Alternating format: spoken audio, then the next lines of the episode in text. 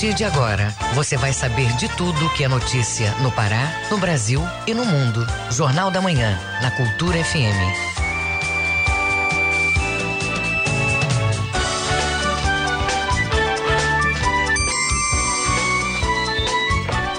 Seis horas cinquenta e nove minutos. Seis e cinquenta e nove. Bom dia, ouvintes ligados na Cultura FM no portal Cultura.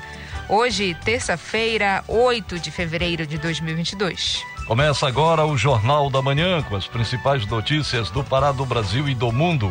A apresentação Brenda Freitas e José Vieira. Participe do Jornal da Manhã pelo WhatsApp 985639937. Mande mensagens de áudio e informações do trânsito, repetindo o WhatsApp 985639937. Os destaques da edição de hoje. Exposição reúne memórias e particularidades do Japão. Grupo de pesquisa analisa a sexualidade e a função urinária de pessoas trans. Óculos inteligentes ajudam a melhorar o dia a dia das pessoas com deficiência visual. Campanha Fevereiro Laranja conscientiza sobre a prevenção e o tratamento precoce de leucemias. Especialista fala sobre saúde bucal no pós-Covid. Tem também as notícias do esporte. Quarta rodada do Parazão Bampará 2022 terá início nesta quarta-feira. Remo é a única equipe do Campeonato Paraense que ainda não sofreu gols. E ainda nesta edição, Polícia Militar inaugura maternidade canina para animais que vão ser utilizados no combate ao tráfico. Brasil registra queda na venda de veículos. Congresso Nacional discute vetos feitos pelo presidente Jair Bolsonaro. Essas e outras notícias agora no Jornal da Manhã. Sete horas, um minuto. Sete e um. O Pará é notícia. Marajó recebe hoje a assinatura de convênios do governo do estado para investimentos na ilha. Os investimentos totalizam mais de 600 mil reais, como informa o correspondente Edelson Vale. O governo do estado do Pará, por meio da Secretaria de Estado de Transportes, a CETRAN, assinará convênio para aquisição de mais de 60 mil litros de óleo diesel S10 e ainda para recuperação de 12 quilômetros de pontos críticos na estrada de Céu e Cajuna, localizada aqui em Soure. O investimento superior a 300 mil reais. O evento de assinatura do convênio ocorrerá hoje na Praça do Camarão, na Avenida Coronel Rodrigo Lopes de Azevedo. O governo do Pará também vai assinar hoje convênio para aquisição de mais de 50 mil litros de óleo diesel S10 e também para recuperação de estradas vicinais do município de Curralinho. O evento ocorre no município de Moaná. Em Curralinho, o investimento é superior a 323 mil reais. De Soura, Delson Vale para a Rádio Cultura. Governo do Estado fornece embarcações para moradores de Muaná, na região do arquipélago do Marajó. Uma lancha foi entregue para uso da Polícia Militar, além de rabetas para pescadores locais. Também foram entregues equipamentos de saúde para municípios da área, além de convênio para a reconstrução do ginásio de Santa Cruz do Arari. O governador Helder Barbalho esteve lá e comenta. Um olhar todo especial para que o povo marajoara possa ter mais qualidade de vida e, particularmente, a assistência em saúde, para que as mães para que mulheres, para que as pessoas possam ter acesso a exames de imagem que façam a saúde preventiva, mas também o diagnóstico, são determinantes. Por isso, hoje nós estamos iniciando a entrega de equipamentos de ultrassom e cardioversor para os 17 municípios do arquipélago do Marajó, além de políticas de fortalecimento à pesca artesanal em parceria com as colônias de pescadores, através da distribuição uh, de rabetas, de rabudos, para que uh, os pescadores e pescadoras possam cada vez mais impulsionar a sua renda, convênios e parcerias para fortalecer obras de infraestrutura, portanto, um conjunto de iniciativas que se somam à prioridade do governo, que é olhar pelo Marajó e fazer a devida transformação. Transformação com a isenção de impostos do Estado para estimular que novas indústrias e empresas possam chegar, se instalar e gerar emprego. Contudo, é fundamental prosseguir agindo com a decisão de trabalhar para que o Marajó seja cada vez melhor. Jornal da Manhã. Oeiras do Pará recebe lancha para reforçar a segurança nos rios da região. Confira este e outros destaques do que é notícia no estado no Giro do Interior com Bruno Barbosa. Para reforçar o policiamento fluvial, a Secretaria de Segurança Pública e Defesa Social do Pará, Segup, entregou uma lancha para a Polícia Militar do município de Oeiras do Pará. A cerimônia aconteceu na cidade de Moaná nesta segunda-feira. A embarcação possui sirene, giroflex, estofados, coletes salva-vidas e kit de salvatagem náutico. A lancha entregue pela Segup fortalecerá as ações policiais nos rios e dessa forma vai contribuir para o combate aos crimes fluviais.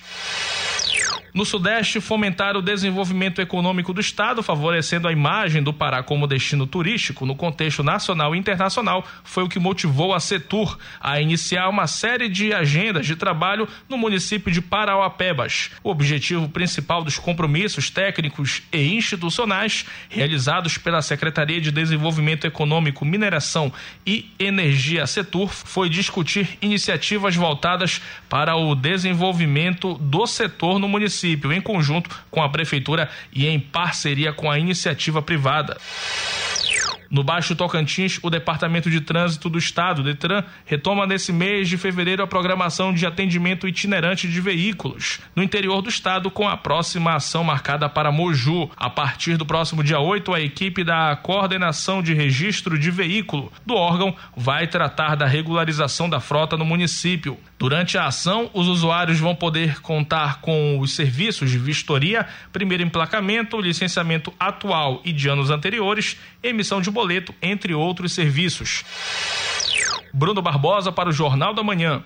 Polícia Militar inaugura a primeira maternidade canina do estado. No local, os cães vão receber tratamento adequado, além de treinamento para o combate ao tráfico de drogas. Ouça agora com o repórter Diogo Puget. Mais uma importante estrutura foi construída para reforçar a segurança no estado. O Batalhão de Ação com Cães ganhou mais 30 boxes, onde os animais poderão ficar alojados. No espaço também foi inaugurada uma maternidade com toda a estrutura para os primeiros atendimentos aos filhotes recém-nascidos, assim como fertilização e a reprodução animal. O comandante-geral da PM, o Coronel Dilson Júnior, falou sobre o assunto. Olha, a inauguração hoje da maternidade do Batalhão de Ações com Cães, do BAC, é uma, um passo importante para a gente evoluir no combate ao tráfico de drogas. A partir de agora, nós vamos poder fazer a reprodução animal dos nossos cães, utilizando as nossas matrizes, e com isso poder é, reproduzir a nossa, os nossos cães aqui dentro da, da maternidade do BAC e com isso transferir esses cães após, logicamente, um período de treinamento em que eles estejam aptos a atuar né, nos 144 municípios do estado no combate eficaz ao tráfico de droga.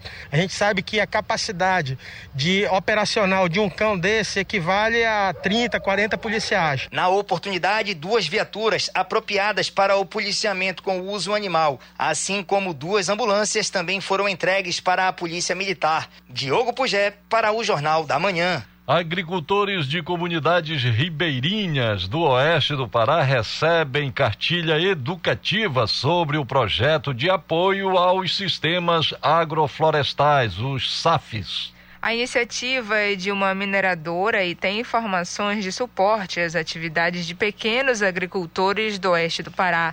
Saiba mais na reportagem de Cláudio Lobato. A cartilha é parte de um projeto maior desenvolvido pela mineradora Rio do Norte há 15 anos e inclui, além da publicação, capacitação técnica e kits de ferramentas de trabalho já fornecidos dentro da iniciativa, além de visitas técnicas realizadas no segundo semestre de 2021. O projeto beneficia 29 famílias nas comunidades ribeirinhas de Boa Nova, Casinha, Saracá, Camixá e Bom Jesus localizadas no município de Oriximiná. A cartilha ensina com detalhes o passo a passo da formação dos SAFs, como destaca a engenheira agrônoma Geineses Pinheiro, que presta suporte técnico ao projeto. Na cartilha, dos SAFs, do guia prático, ensina desde o planejamento dos SAFs, né, que é lá a escolha das espécies, o espaçamento necessário, a produção de mudas, a produção da enxertia, né,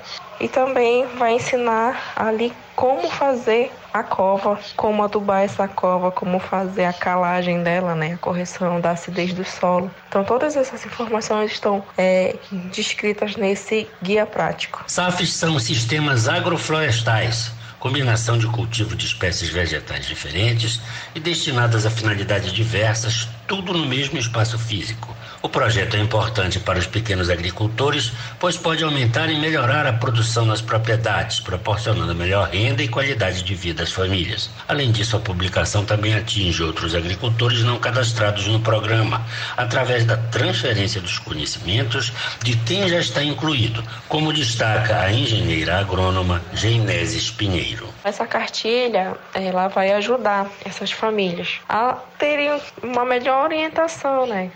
Colocamos bastante imagens ilustrativas de como fazer os procedimentos. Então, isso vai auxiliar esses agricultores a conseguirem também ensinar outras pessoas, outros vizinhos. Essa é uma coisa que a gente visa, né? Não só as famílias cadastradas no projeto, mas também a comunidade como um todo. Modernamente, os sistemas agroflorestais têm servido como alternativa às monoculturas que, além de representar risco para o agricultor por questões de saúde das plantas e direcionamento ao mercado, pode degradar o meio ambiente. Os SAFs promovem a coexistência de várias espécies de plantas no mesmo campo, favorecendo os tratos culturais das plantas e a diversidade de espécies, prevenindo desgastes do solo e ajudando na recomposição da vegetação alta constituída de árvores. Cláudio Lobato para o Jornal da Manhã.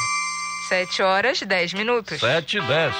O trânsito na cidade. Vamos saber como está o trânsito na Grande Belém na manhã desta terça-feira. As informações com Marcelo Alencar. Bom dia, Marcelo.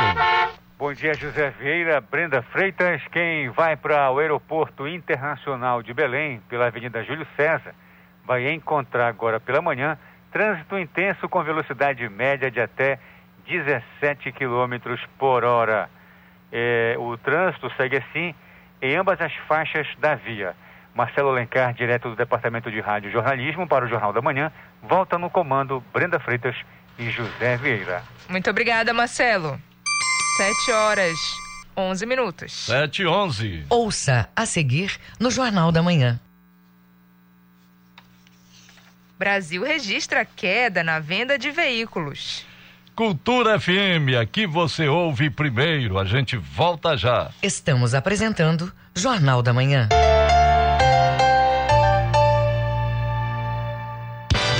Parte da Rádio Cultura. Seja nosso repórter. Grave seu áudio com informações da movimentação do trânsito e mande para o nosso WhatsApp 985639937.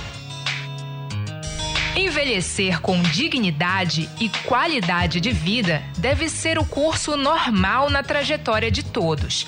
Os idosos, as crianças e outros grupos sociais considerados vulneráveis precisam de mais atenção e dedicação. O Estado deve fazer o papel de protetor, além de garantir o bem-estar. Mas a sociedade não pode esquecer de incluir, respeitar e tratar de forma adequada a pessoa idosa. Amparo, carinho e gratidão são fundamentais. Cuide e acolha os idosos. Cultura, rede de comunicação. O papo é música. Feira do Som. De segunda a sexta, meio-dia. Meus amigos da cultura, fala o Edgar Augusto. Todo dia, de segunda a sexta-feira, ao meio-dia, a Feira do Som, com lançamentos e muitas novidades. Não percam a Feira do Som, a caminho de 50 anos, pela Cultura FM.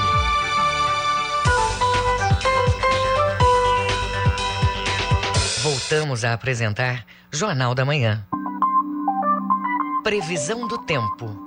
De acordo com a Secretaria de Meio Ambiente e Sustentabilidade em Belém, região metropolitana, manhã de terça-feira com céu parcialmente nublado a nublado. O clima se repete pela tarde, mas com ocorrências de chuvas leves. Na capital paraense, mínima de 23, máxima de 31 graus. No nordeste do estado, manhã e noite com tempo parcialmente nublado.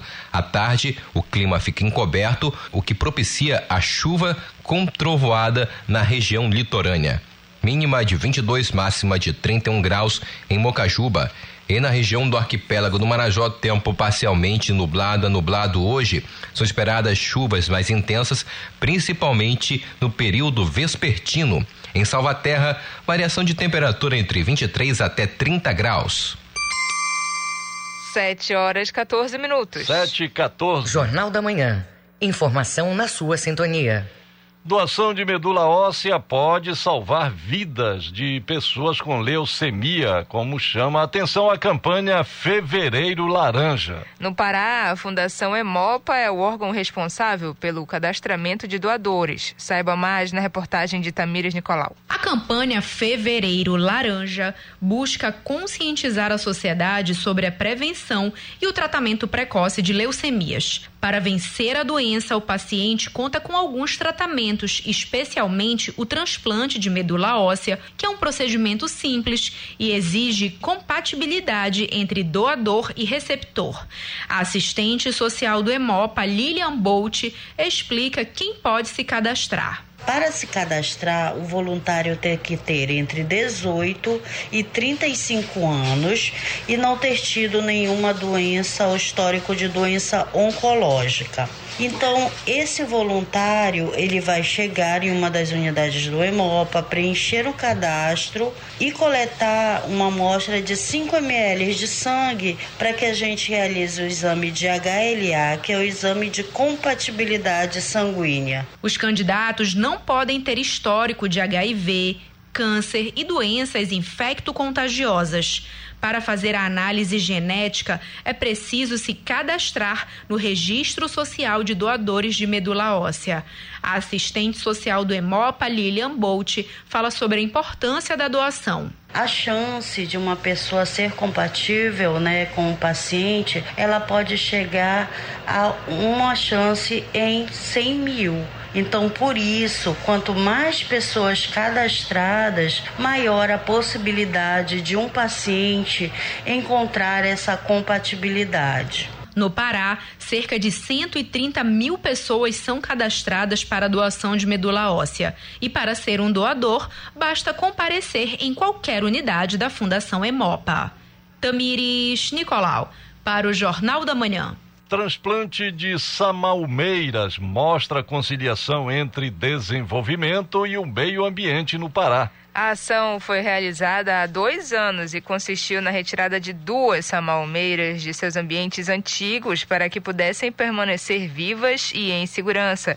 Vamos saber como foi esse procedimento na reportagem de Cláudio Lobato. Grandes projetos de engenharia que objetivam o desenvolvimento de uma região podem ser compatíveis com o meio ambiente. Prova disso é o transplante bem sucedido há dois anos de duas samalmeiras que foram salvas pelo governo do Pará em uma ação inédita no estado para árvores desse porte. Na época, o replantio mobilizou várias equipes de especialistas para proteger os vegetais que precisaram ser podados e transportados em segurança. A árvore maior possui em torno de 25 anos, tem 10 metros de altura e pesa cerca de 15 toneladas. A menor tem em torno de 12 anos, atinge a altura de 7 metros e pesa cerca de 5 toneladas. O engenheiro florestal e diretor de gestão de biodiversidade do IDEFLOR Bio Crisomar Lobato conta como foi a operação. Fizemos um trabalho de transportar os dois indivíduos. Uma tinha aproximadamente 25 anos com 10 metros de altura e algumas toneladas, e a outra é 12 anos aproximadamente, com 7 metros de altura e também pesando algumas toneladas.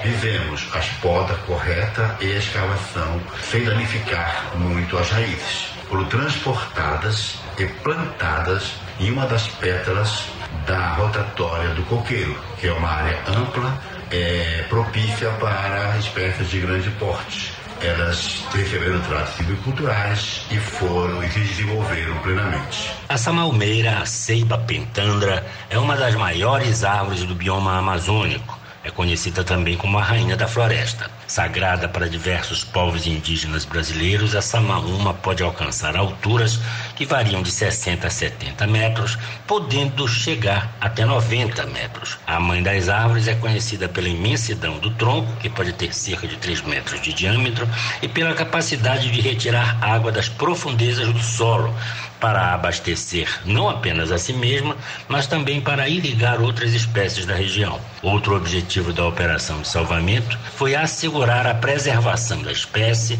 que faz parte da arborização da região, também protegida por lei do município de Belém, por integrar o patrimônio histórico e ambiental da cidade. O engenheiro florestal e diretor de gestão de biodiversidade do Ideflor Biocrisomar Lobato observa as vantagens de se ter samalmeiras entre as espécies que arborizam a cidade. A vantagem de áreas verdes em região metropolitana são várias. Entre elas nós temos é o microclima.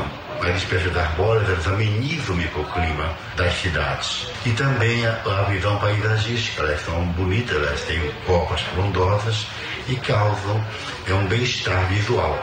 Uma terceira é, grande vantagem dessas espécies é elas abrigam né, a ave fauna urbana e fornece alimentação. As aves elas se adaptam às cidades e na copa frondosa de espécies arbóreas, elas têm um abrigo e alimentação adequada. Outras três samalmeiras, duas delas localizadas na rodovia próxima ao viaduto do Coqueiro e uma na área onde está sendo construído o prédio do Centro de Controle Operacional CCE, no complexo do Comando Geral da Polícia Militar na Augusto Montenegro, em Belém, também foram integralmente preservadas devido a uma readequação no projeto que prevê ainda um novo paisagismo para os primeiros 10 mil 1.800 metros da rodovia. Cláudio Lobato, para o Jornal da Manhã. Grupo de Pesquisa, Desenvolvimento e Reabilitação na Amazônia, do curso de Fisioterapia da Universidade do Estado do Pará, realiza pesquisa com população transexual no Brasil. O objetivo é analisar a qualidade de vida dessas pessoas. Confira na reportagem de Tamires Nicolau. A pesquisa vai analisar a sexualidade e a função urinária em pessoas transexuais, assim como o impacto sobre a qualidade de vida dessas pessoas. O estudo pretende reconhecer como a fisioterapia pode auxiliar ainda mais na readequação funcional das mudanças corporais no processo transexualizador. A coordenadora do curso de fisioterapia da UEPA, Érica Feio, fala sobre o levantamento. O primeiro passo é a gente verificar se existe essa disfunção, como é que está a qualidade de vida deles. E a partir desse diagnóstico a gente poder traçar estratégias, né, é, outros tipos de estudos que possam atender melhor é, essa população, conhecer mais ainda se existe a disfunção, por que, que ela existe, como é que ela acontece e o que, que a gente pode fazer. Pessoas transexuais que realizaram ou não cirurgias de redesignação sexual com ou sem tratamento de hormônio terapia, que tenham a partir de 18 anos de idade, podem participar da pesquisa. A colaboração dos participantes ocorre por meio de formulário virtual com questões referentes às funções urinária e sexual que estão disponíveis na plataforma Google Forms até o final de agosto. A coordenadora do curso de fisioterapia da UEPA, Érica Feio, explica que os resultados do levantamento podem auxiliar na qualidade de vida de pessoas trans. A gente não tem esse conhecimento tão aprofundado sobre, sobre a, a, a repercussão, como supor que uma hormonioterapia pode ter na função urinária ou na função sexual deles. Esse é um primeiro momento, né? É o diagnóstico. Então, eles respondendo isso, eles vão permitir que a gente tenha, a gente saiba se existe essa, essa disfunção e a partir daí é, traçar novos estudos para que a gente possa a aprofundar melhor, conhecer melhor essa população trans. Para participar do estudo, basta acessar e preencher o formulário da pesquisa Sexualidade e Função Urinária na População Transsexual no Brasil, que está disponível no site uepa.br e também nas redes sociais da universidade. Tamires Nicolau, para o Jornal da Manhã. Cuidados com a saúde da boca podem evitar a contaminação provocada pelo vírus da Covid-19. É o que alerta especialista em saúde bucal. As medidas, além de ajudar na saúde bucal, evitam a propagação do vírus, valem também para quem já passou pela doença. Vamos às informações com o repórter Isidoro Calixto. Jogar fora a escova de dentes no pós-Covid Sim ou não? Pois é, cuidados básicos antes de escovar os dentes e a troca frequente de escovas são importantes para evitar a proliferação do vírus. Com o aumento de casos de Covid-19 pela variante Ômicron, as dúvidas sobre alguns cuidados de higiene podem ser bem comuns. Um exemplo de dúvida da população em geral se refere à saúde bucal. Pesquisas apontam relação da boca e do coronavírus, indicando que um descuido na higienização desta área pode inclusive levar à intensificação do quadro. Sérgio Bernardes, dentista e gerente de novos produtos de práticas clínicas de uma empresa especializada, explica. Não vamos compartilhar o ambiente onde as escovas são guardadas, sabe? Quando algumas pessoas, algumas famílias, por exemplo, têm hábitos de colocar escovas no mesmo pote, né, no mesmo copinho. É, seria interessante que cada um talvez tivesse o seu copinho e evitasse é, esse contato, por mais que seja feito pelo cabo da escova. Em tempos obscuros de pandemia, para ajudar na prevenção, alguns hábitos precisam ser implementados no dia a dia das pessoas. Pode parecer estranho, mas a dica é de um especialista. Em casos de pessoas contaminadas, a recomendação é borrifar álcool 70% ou água oxigenada 0,5% sobre toda a superfície da escova para eliminar o vírus. Outro fator importante é que a escova seja guardada sempre seca, para que a umidade não influencie no acúmulo de fungos e bactérias. Caso o paciente tenha ficado internado e usando um kit de higiene no hospital, a recomendação é descartar a escova de dentes. O especialista Sérgio Bernardes comenta as medidas. São coisas do dia a dia que já deveriam ser uma rotina aí constante, né, por parte de todos nós. É, mas em virtude da pandemia e a preocupação de, de uma contaminação que, que pode acontecer pela cavidade bucal, nós passamos a observar que muitos pacientes vêm nos perguntar né, a respeito dos cuidados, é, como, por exemplo, a importância de lavar as mãos antes de escovar os dentes, os cuidados extras, é, como, por exemplo, o uso de enxaguatório bucal como um reforço à higiene oral, né? Muitas pessoas perguntando aí sobre os bochechos. Outra pergunta frequente que também tem sido feita aí por parte dos nossos pacientes diz respeito à troca da escova dentária, né? Uma vez que a escova fica exposta, é, a gente utiliza ela, mas deixa ela exposta no banheiro, as pessoas têm tido mais receio, né, em relação a isso e têm perguntado a respeito da frequência da troca da escova de dente, bem como da sua higienização no dia a dia, né? Uma vez que você escovou o dente, como é que a gente vai higienizar a escova e quais cuidados nós deveríamos ter no que diz respeito ao armazenamento. São dicas importantes de higiene bucal. Ainda segundo o especialista Sérgio Bernardes, é importante que para o combate à pandemia da Covid-19, a população respeite o distanciamento social, não abra mão do uso de máscaras e das medidas de segurança estabelecidas pelos órgãos de saúde e gestão de cada município. De acordo com o estudioso, essas são as formas fundamentais de prevenção aos casos de Covid-19, seja lá qual for a variante. Isidoro Calixto para o Jornal da Manhã. 7 horas 27 minutos. 7 e 27. O mundo é notícia.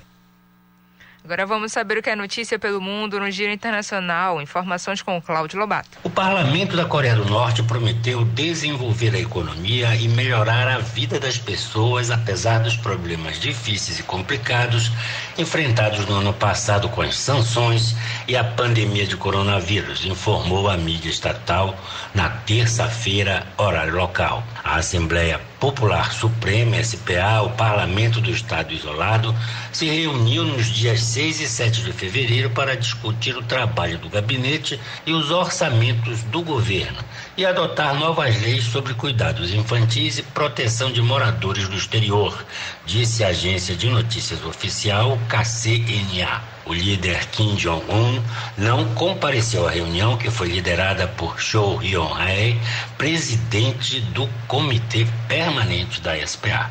O parlamento raramente se reúne e geralmente serve para aprovar decisões sobre orçamento, pessoal e questões legais, bem como as tarefas do governista Partido dos Trabalhadores, cujos membros formam majoritariamente a Assembleia. Donald Trump recebeu cartas do ex-presidente Barack Obama e do líder coreano Kim Jong-un quando deixou a Casa Branca, anunciaram os arquivos nacionais que tiveram que ir à sua residência na Flórida para recuperá-las. Ao final de seu mandato, os presidentes dos Estados Unidos devem enviar todos os seus e-mails, cartas e outros documentos de trabalho aos arquivos nacionais para preservação. Mas o magnata republicano decidiu levar consigo várias caixas para a sua residência em Mar-a-Lago, na Flórida. Donald Trump, o primeiro presidente americano no cargo a ter conhecido um membro da dinastia Kim, manteve uma relação por correspondência com o líder norte-coreano. Mas em meados do mês passado, os arquivos nacionais organizaram transportes de 15 caixas que continham documentos presidenciais da propriedade de Donald Trump na Flórida até Washington, informou a entidade em um comunicado enviado à AFP. O presidente russo Vladimir Putin estimou na sexta-feira que algumas propostas de seu homólogo francês Emmanuel Macron para diminuir as tensões entre a Rússia e o Ocidente na questão da Ucrânia podem permitir avanços. Sem mencionar explicitamente a Ucrânia, um diplomata russo denunciou as medidas unilaterais que dificultam manter a paz e são uma interferência na soberania dos estados. A vara é usada na Síria, em Belarus, Cuba, Venezuela, Irã, Afeganistão, Mianmar e Mali, enumerou. Para o embaixador chinês na ONU, Zhang Jun, as sanções coercitivas unilaterais são motivos de grande preocupação, pois, segundo ele, não fazem mais do que exacerbar as posições de força, às quais pediu que se renuncie imediatamente. Há mais de um ano, Pequim e Moscou vêm exigindo que as sanções sejam flexibilizadas, o que o Ocidente rejeita.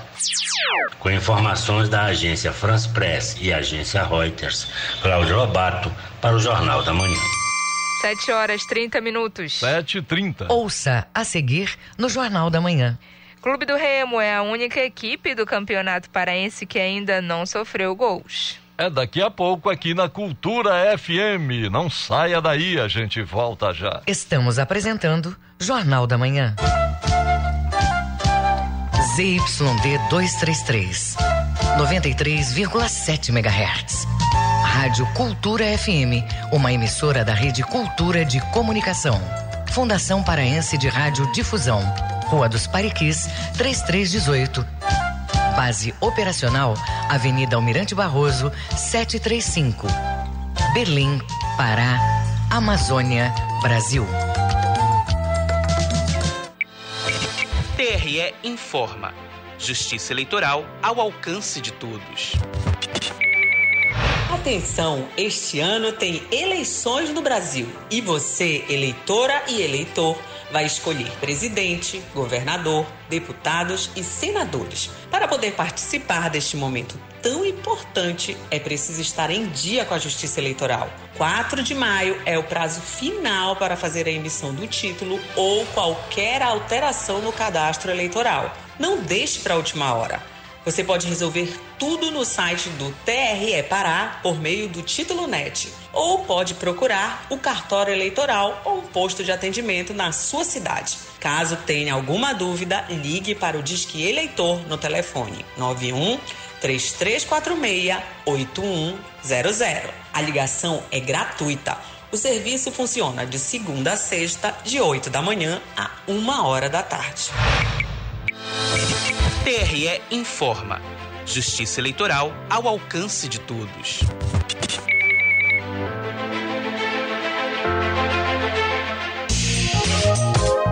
Controle da Covid-19 em espaços públicos precisa andar de mãos dadas com os cuidados das pessoas e das empresas. Fazer a higienização no transporte público é de extrema importância para a proteção de todos e para evitar a contaminação cruzada da Covid-19. Proteja-se do coronavírus. Cuidar da sua saúde é proteger a todos. Cultura Rede de Comunicação. Para construir ou reformar, é melhor ter sempre em quem confiar. O pedreiro adorou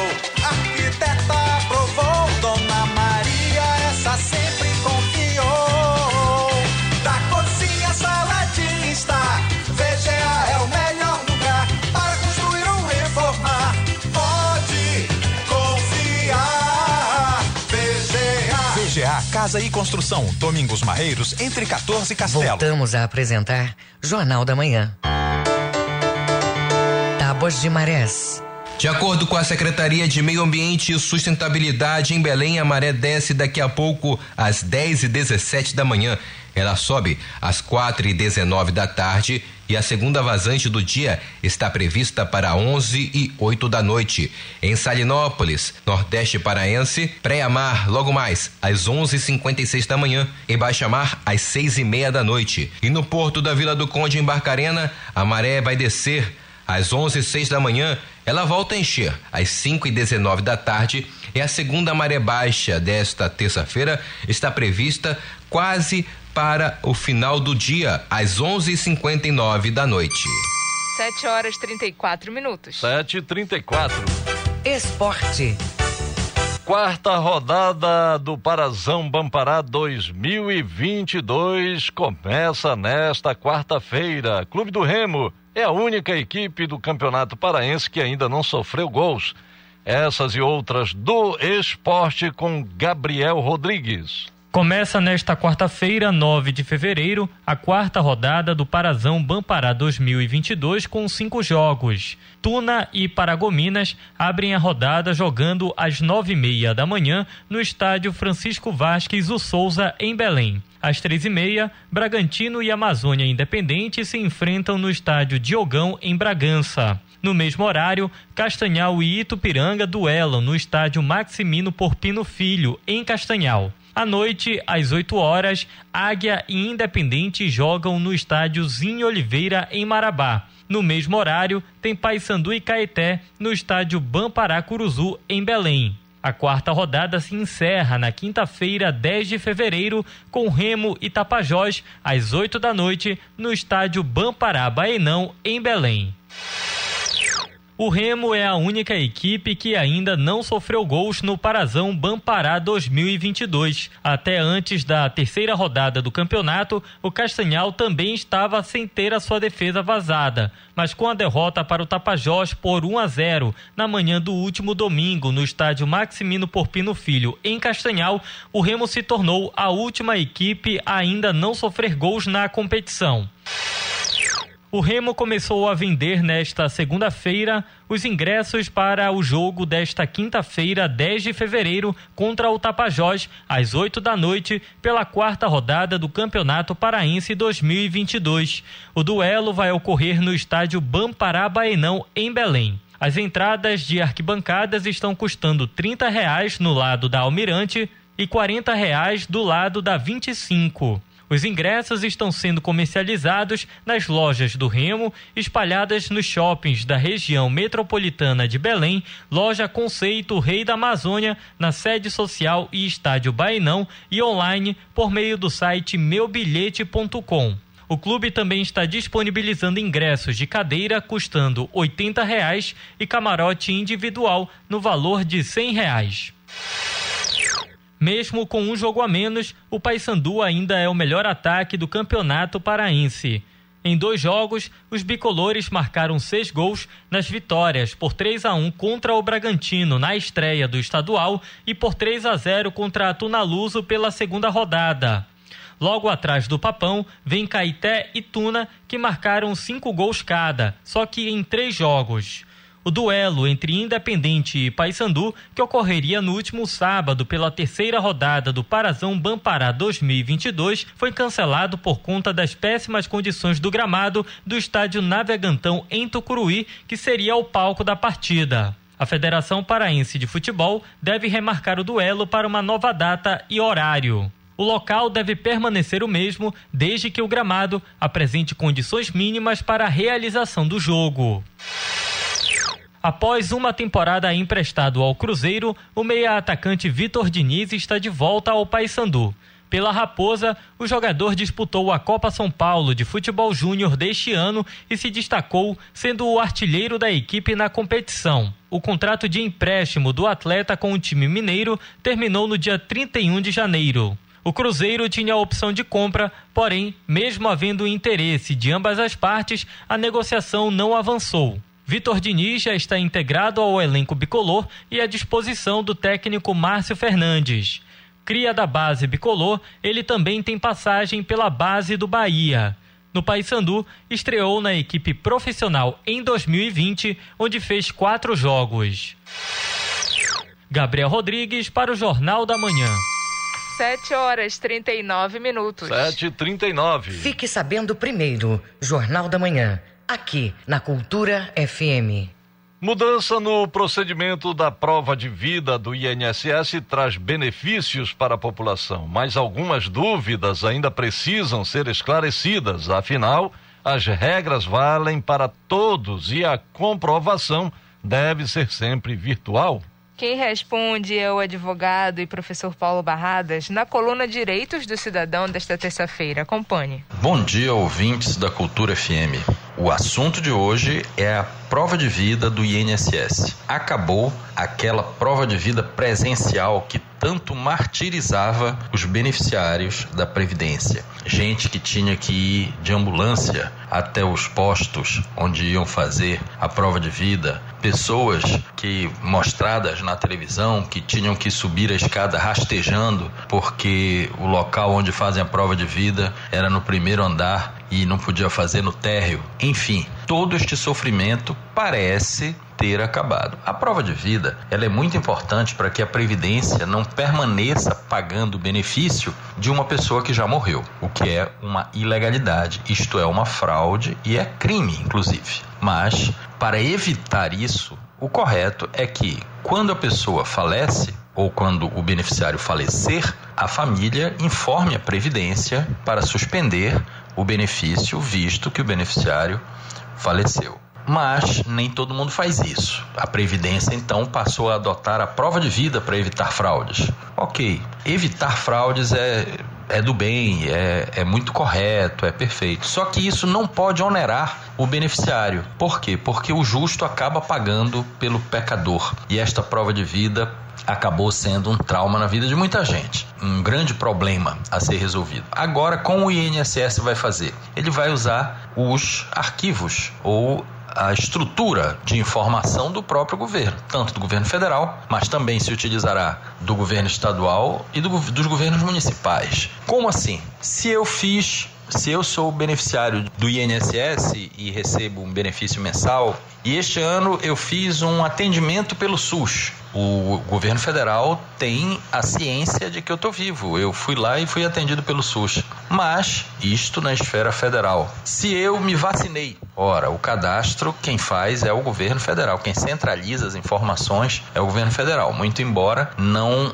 informe o total dessas vacinações é, o número de vacinados, o governo federal não informa para a imprensa, quem fazem isso são os estados, mas o governo federal tem essa informação. Então, o governo federal, se eu me vacinei e o governo federal tem isso no cadastro, ele sabe que eu estou vivo. Mas ele pode usar também o cadastro estadual. Como assim? Vamos dizer que eu renovei a minha carteira nacional de habilitação, a minha CNH, e aí o governo do estado sabe que eu estou vivo porque eu tive que fazer a renovação. Essa informação, ela deve ser levada ao conhecimento da Previdência Social para que a Previdência me entenda como vivo e não como possivelmente morto. Ou no município, eu usei qualquer serviço, eu fui atendido numa UPA do município. Este atendimento fica registrado e esta informação é a prova de que eu estou vivo, eliminando-se assim a necessidade de causar esse transtorno para os beneficiários. Se a ideia é boa, se a execução for eficiente, agora estamos fazendo correto. Quem tem que provar que eu estou vivo é o órgão que me paga e não eu que tenho anualmente que fazer esta prova. Isto é um contrassenso. Vamos torcer para a execução ser perfeita e o INSS chamar só aqueles casos raros em que não há nenhum registro, nem nas, na esfera federal, nem na estadual, nem na municipal. Aí sim, esse tem que se apresentar no banco ou em qualquer lugar que a Previdência determinar. Eu sou o professor Paulo Barradas para o Jornal da Manhã. Setores da economia ainda apresentam as consequências dos impactos da pandemia sobre os negócios. Um deles é a venda de veículos, que vivencia queda significativa no início deste ano. Quem traz os detalhes é o repórter Nelson Lim. Os números da economia. As vendas de veículos caíram 26,1% em janeiro deste ano comparado ao mesmo período do ano passado. E a principal causa, de acordo com a Anfave, a Associação Nacional de Fabricantes de Veículos, foi a propagação da variante Ômicron. A divulgação dos dados foi feita na manhã desta segunda em coletiva de imprensa. A Covid causou o afastamento de 6 a 7% dos funcionários das linhas de produção das fábricas. Outros fatores que também contribuíram para a queda nas vendas foram as chuvas intensas que ocorreram em diversos estados do país em janeiro e as contínuas dificuldades do setor em conseguir insumos para a produção, principalmente com relação aos chips e semicondutores. De acordo com o presidente da Anfávia, Luiz Carlos Moraes, essa falta de semicondutores também afetou a produção de veículos no ano passado e gerou distorções nos preços pela alta demanda. Ele acredita que a dificuldade com o produto deve continuar em 2022 e talvez se normalize no ano que vem. A gente está é, tá acompanhando os nossos fornecedores, sistemistas, é, pessoal especializado nessa área. Nós vamos ter ainda desafios na cadeia de abastecimento, na logística. A gente espera um, um, impacto menor do que foi em 21, mas ainda assim teremos impacto em 22. Esperamos que isso seja gradativamente normalizado, a estabilidade seja talvez em 23. Outro ponto apontado pelo presidente da Anfávia que pode dificultar a compra de automóveis este ano é a alta na taxa Selic. Hoje ela está em 10,75%, o que impacta diretamente os financiamentos. E como Luiz Carlos lembrou, 60% das compras de automóveis são feitas por algum tipo de financiamento. Da Rádio Nacional em São Paulo, Nelson Lim. Nascidos em janeiro vão poder retirar as verbas do PIS hoje. Para quem tem direito ao PASEP, os saques iniciam na próxima semana. Acompanhe a repórter Sandra Fontela. Os pagamentos do abono salarial PIS começam nesta terça-feira. O programa de integração social voltado aos trabalhadores de empresas privadas é pago de acordo com o mês de aniversário do trabalhador. Sendo assim, nesta terça-feira, o dinheiro entra na conta dos nascidos em janeiro. O calendário de pagamento vai até 31 de março, data em que os aniversariantes de dezembro receberão benefício. Os trabalhadores de regiões da Bahia e de Minas Gerais gerais afetadas pelas fortes chuvas com direito ao benefício poderão retirar o dinheiro a partir desta terça, independente do mês de nascimento. Os repasses são feitos pela Caixa Econômica Federal. O valor a ser depositado corresponde à quantidade de meses trabalhados no ano base. Assim, se forem os 12 meses, o trabalhador recebe o teto de um salário mínimo, R$ 1.212. Se for menos de 12 meses, o valor é proporcional e cada mês equivale a 101 reais. Quem é servidor público tem direito ao PASEP. Neste caso, os pagamentos começam na semana que vem, a partir do dia 15. O depósito é feito de acordo com o número final da inscrição no programa. Tem direito ao abono salarial o trabalhador inscrito no PIS-PASEP pelo menos cinco anos e que tenha trabalhado formalmente por pelo menos 30 dias em 2020. A remuneração mensal média deve ter sido de até dois salários mínimos. Também é necessário que os dados tenham sido informados corretamente pelo empregador na relação anual de informações sociais. Com informações de Brasília, Sandra Fontela. 7 horas 47 minutos. 7 e 47 Ouça a seguir no Jornal da Manhã. Congresso Nacional discute vetos feitos pelo presidente Jair Bolsonaro. Cultura FM, aqui você ouve primeiro, a gente volta já. Estamos apresentando Jornal da Manhã.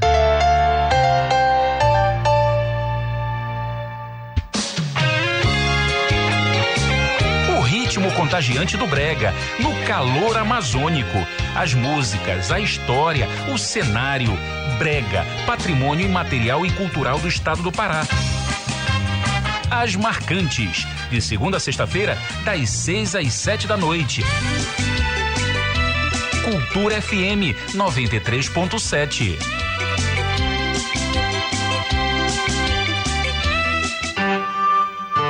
Todos os animais têm direitos assegurados por declaração universal. Quem escolhe ser tutor de um animal precisa reconhecer e cumprir as responsabilidades e os cuidados para uma vida digna. Pôr em risco a integridade de um animal, mesmo do que vive na rua, é considerado crime contra a vida e a pena de prisão varia de dois a cinco anos. Prender, não levar ao veterinário ou tratar o animal de forma degradante também é crueldade. Para denunciar casos de maus tratos a animais domésticos, selvagens, nativos ou exóticos, ligue 190 ou entre em contato com o IBAMA. Cultura, rede de comunicação. Música, informação e interatividade. Conexão Cultura, de segunda a sexta, oito da manhã. Ouvinte da Cultura FM, eu sou Isidoro Calixto, eu apresento o Conexão Cultura. Notícias, atualidades, informações e música para você ficar conectado com o que acontece no Pará e no Brasil. Não perca de segunda a sexta-feira, das 8 às 10 da manhã. Conexão Cultura.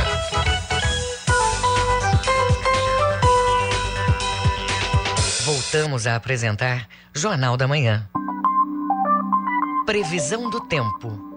Os dados da Secretaria de Meio Ambiente e Sustentabilidade apontam que para o Baixo Amazonas e Calha Norte, céu parcialmente nublado a nublado em boa parte do dia. As chuvas já iniciaram e devem continuar até o final da manhã. Em Terra Santa, variação de temperatura entre 24 até 30 graus. No sudoeste paraense, tempo parcialmente nublado encoberto, com eventos de chuvas leves a moderadas principalmente na porção sul e no período noturno. Mínima de 21, máxima de 29 graus em Rurópolis. E no sudeste paraense, tempo parcialmente nublado a nublado. São esperadas precipitações leves a moderadas e trovoadas, principalmente na transição da manhã para a tarde. Em Floresta do Araguaia, variação de temperatura entre 22 até 31 graus. 7 horas e 50 minutos. 7 e 50 Política. Congresso Nacional se reúne hoje e vai debater os vetos recentes do presidente Jair Bolsonaro.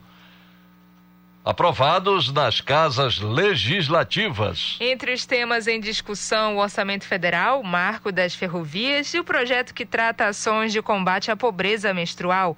Informações com o repórter Yuri Hudson. O presidente do Senado, Rodrigo Pacheco, do PSD Mineiro, agendou para a próxima terça-feira a reunião do Congresso Nacional que analisará os vetos presidenciais.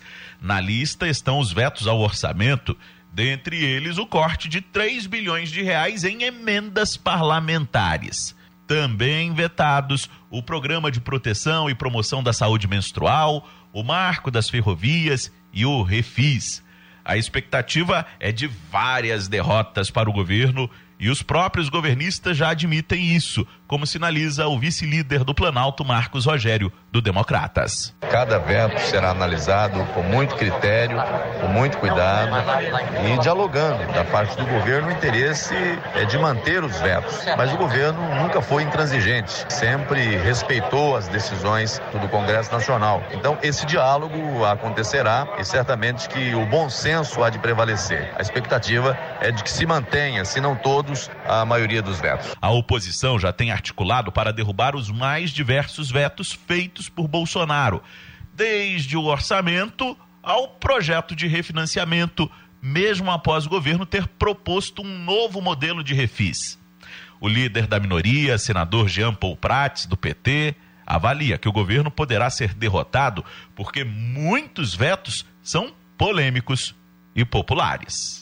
É, e ali é bom lembrar que a gente tem vetos importantes, como esse sobre a pobreza menstrual, a lei Assis Carvalho, alguns vetos ainda do marco regulatório das ferrovias e também algumas questões relativas ao orçamento, entre outras. A sessão do Congresso está marcada para esta terça-feira, de forma remota. Agência Rádio Web de Brasília, Yuri Hudson. 2022 é ano de eleições para deputados, governadores, senadores e presidente. E para que a população possa ter acesso ao direito, é necessário estar em dia com a justiça eleitoral. A recomendação é que o público confira o site do Tribunal Regional Eleitoral do Pará para ver se o título de eleitor está sem pendências. Detalhes com Leno Falck. Os eleitores com alguma pendência na Justiça Eleitoral têm até 4 de maio para regularizar a situação. O mesmo prazo vale para quem vai solicitar o título pela primeira vez ou transferir o domicílio.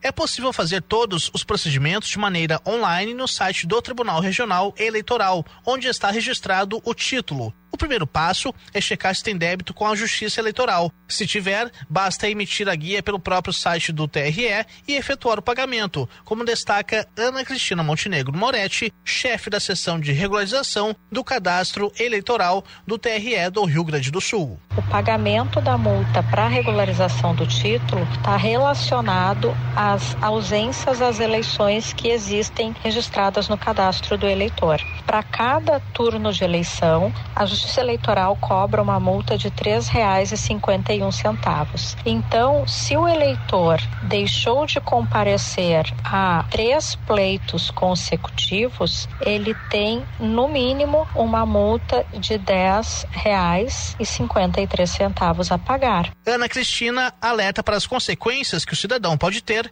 caso não regularize o título de eleitor. Ela, por exemplo, fica impedida de tirar financiamento imobiliário, ela não consegue emitir passaporte, ela não consegue se inscrever em universidade. Há um outro fator importante são as complicações relativas ao CPF. O cancelamento de uma inscrição eleitoral por muitas vezes tranca, né, por assim dizer, o CPF e pode ter consequências bancárias, de crédito e outras situações bem uh, desagradáveis, né? Os jovens que completarem 16 anos até a data do pleito, marcado para o dia 2 de outubro, também já podem tirar o título até maio. Agência Rádio Web, produção e locução, Leno Falck. Jornal da Manhã. Você é o primeiro a saber. Casa das Onze Janelas recebe a exposição Japonésia, uma viagem analógica pelo Japão. As informações com Marcelo Alencar. A exposição Japonésia do fotógrafo Naoki Ishikawa é uma parceria entre o governo do estado do Pará e a Japan House São Paulo. É uma iniciativa do governo japonês criada em 2017 que já recebeu mais de 2 milhões de pessoas. Em Belém, a mostra fica em cartaz até o dia 20 de março na Casa das Onze Janelas e reúne 74 fotografias registradas entre o período de 2009 a 2019. O presidente da Japan House São Paulo, Eric Klug, detalha o projeto. Desde o ano passado, tem percorrido o Brasil com exposições, além de uma profusão de conteúdo digital. Então é um prazer estarmos agora, pela primeira vez, na região norte do país, com a exposição japonesa na Casa das Onze Janelas, em Belém do Pará. A ideia é divulgar, por meio de imagens, a variedade de paisagens, hábitos e culturas do Japão. Uma das fotografias que compõe a exposição do País do Sol Nascente é o Monte Fuji, um dos símbolos mais importantes do local. O presidente da Japan House São Paulo, Eric Klug, fala mais da iniciativa. A exposição está aberta de terça a domingo, das 9 às 5 da tarde. Estará em cartaz até o dia 20 de março. Na exposição japonésia, vocês podem ver fotos de, do Naoki Ishikawa, que é um jovem fotógrafo explorador. Ele percorreu o Japão inteiro, do norte gelado de Hokkaido até as praias tropicais de Okinawa, no sul do Japão, mostrando uma grande diversidade de paisagens, de costumes e de cores e de cenários. Em plena era tecnológica, Naoki Ishikawa é conceituado um dos profissionais mais importantes do segmento atual da fotografia no Japão. Se diferencia por fotografar de forma analógica os cenários naturais do país. A exposição Japonésia está em cartaz até o dia 20 de março de 2022 no Espaço Cultural Casa das Onze Janelas, no bairro da Cidade Velha, em Belém. Acesso gratuito às terças-feiras. Mais informações pelo telefone 981 41 8321. Marcelo Alencar para o Jornal da Manhã. 7 horas e 58 minutos. 7 e 58 termina aqui o Jornal da Manhã desta terça-feira, 8 de fevereiro. A apresentação Brenda Freitas e José Vieira. Se você quiser ouvir essa ou outras edições do Jornal da Manhã, acesse a conta do Jornalismo Cultura no castbox.fm. Outras notícias você confere a qualquer momento na nossa programação. Venha o Conexão Cultura. Um bom dia a todos e até amanhã. Um bom dia para você. O Jornal da Manhã é uma realização da Central Cultura de Jornalismo.